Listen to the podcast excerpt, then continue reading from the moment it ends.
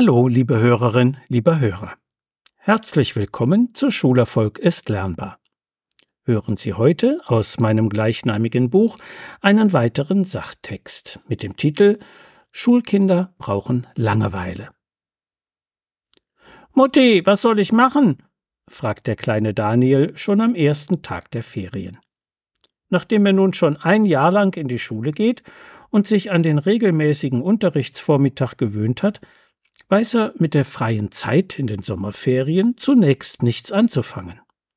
Erst spielt er allein für sich ein bisschen Schule, aber dann hat er dazu keine Lust mehr. Was kann man denn sonst noch spielen außer Schule? Tanja hat dieses Problem nicht.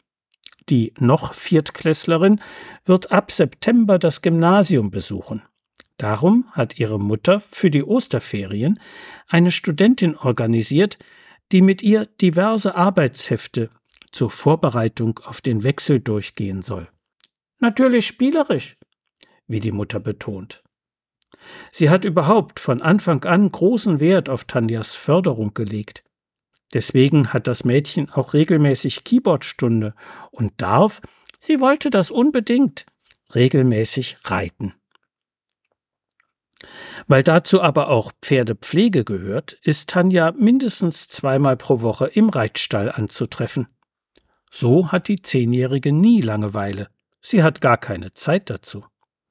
Hausaufgaben, zusätzliches Lernen, Üben mit dem Instrument, Keyboard und Reitstunden sowie die Pferdepflege, das füllt die Woche vollständig aus. Und letztlich hat sie auch kaum Zeit, um sich mit ihren Klassenkameradinnen zu treffen. Daniel ist inzwischen im Garten hinter dem Haus. Seine Mutter hatte keine Zeit für ihn, und nachdem ihre Vorschläge ihn nicht begeistert hatten, mal mir doch mal dein Bild, stapfte er missmutig hinaus. Doch draußen besserte sich sein, seine Laune bald. Denn freies Spielen kann auch alleine riesigen Spaß bereiten. In seiner Spielecke begann er zunächst, ziellos mit einem Stock Linien in die Erde zu ritzen. Dann entwickelten sich daraus Straßen, Plätze und ein See. Aus zusammengesammelten Steinen begann er Häuser an den Straßenrändern aufzustellen. Mehrere Steine übereinander waren Hochhäuser. Aus geeigneten Zweigstückchen leeren Schneckenhäusern, Blättern usw. So konstruierte er den Spielplatz. Besonders liebevoll widmete er sich dem See. Er füllte eine Mulde mit Wasser, das er allerdings immer wieder nachschütten musste, weil es ständig versickerte.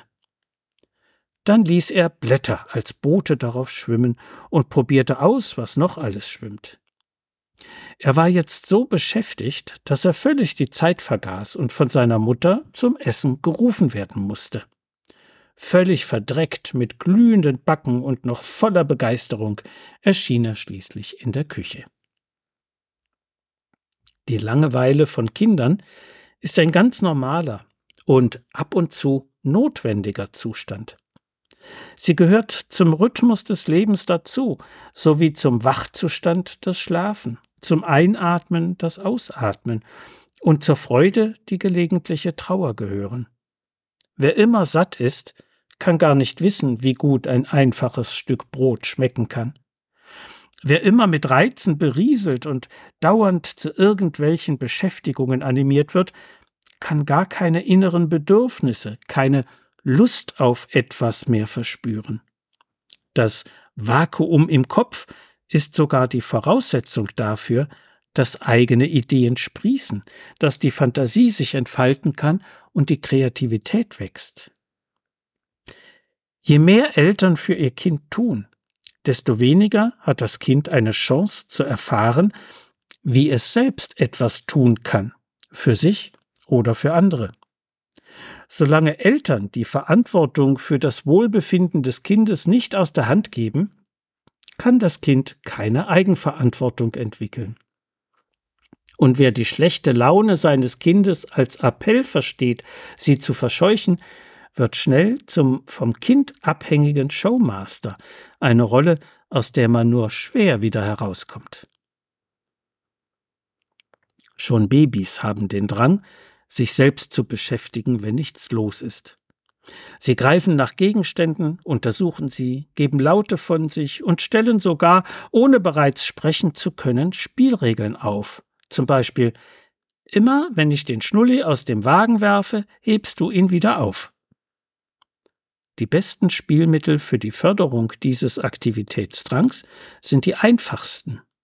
Ein weicher Ball, Mobiles zum Hinschauen, Tastsäckchen zum Begreifen, später dann Sand, Knete, Steine, Bauklötzchen und noch später Bau- und Bastelkästen, Lego, Techniksysteme etc.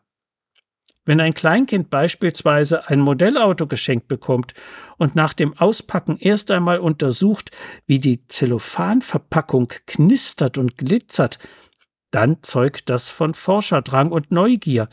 Kein Grund also zu Sorge oder gar Ärger beim Schenkenden.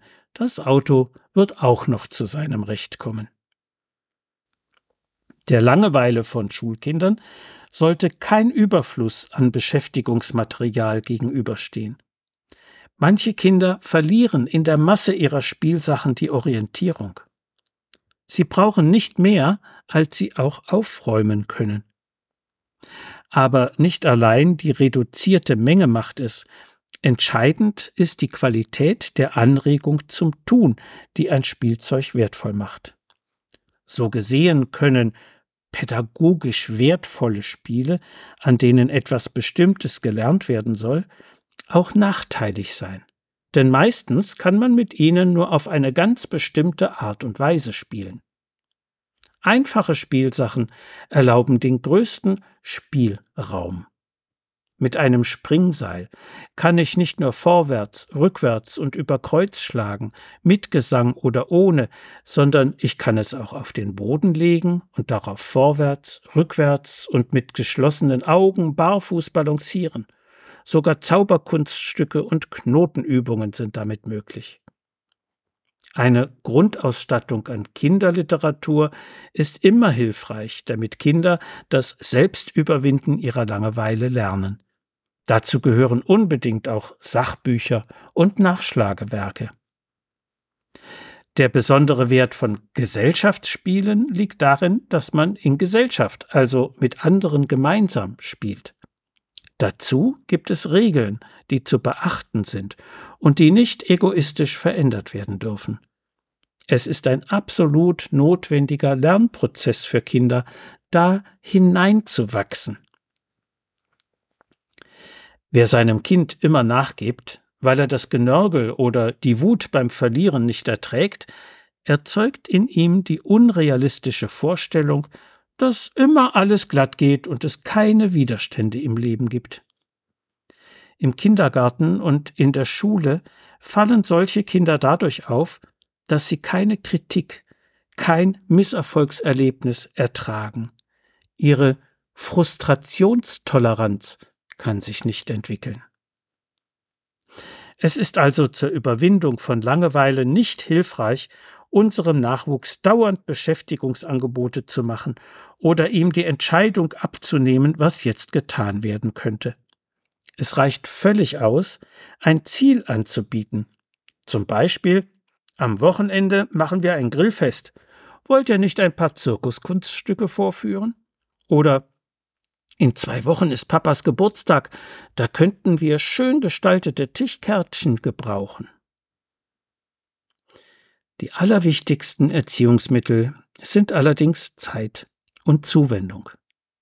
Die Forderung, dass Kinder lernen sollten, sich selbst zu beschäftigen und ihre Langeweile selbst zu überwinden, heißt ja nicht, sie ganz und gar sich selbst zu überlassen. Die gemeinsamen Mahlzeiten und Gespräche, das häufige Kuscheln, die Zeit kommt viel zu schnell, wo sie es nicht mehr wollen, das regelmäßige Vorlesen und das gute Nachtritual geben Kindern bis in die Pubertät hinein viele Anregungen, in den stillen Momenten des Tages oder beim Einschlafen nachzudenken, bildhafte Vorstellungen zu entwickeln und vor allem sich geborgen zu fühlen. In einer solchen Atmosphäre verlaufen die Grenzen zwischen Langeweile und kreativem Trödeln und Träumen fließend. Das ist keinesfalls vergeudete, sondern höchst produktiv verbrachte Zeit. So viel für heute. Sie finden viele weitere interessante Erziehungsgeschichten und hilfreiche Sachtexte in meinem Buch Schulerfolg ist lernbar, erschienen im Medu Verlag Dreieich. Wenn Sie Fragen zu Schule und Lernen haben oder meine sonstigen Bücher und Materialien bestellen möchten, können Sie gerne über meine E-Mail-Adresse info at schulberatungsservice.de oder über die Webseite www.schulberatungsservice.de Kontakt mit mir aufnehmen. Alles Gute und bleiben Sie gesund. Ihr Detlef Träbert.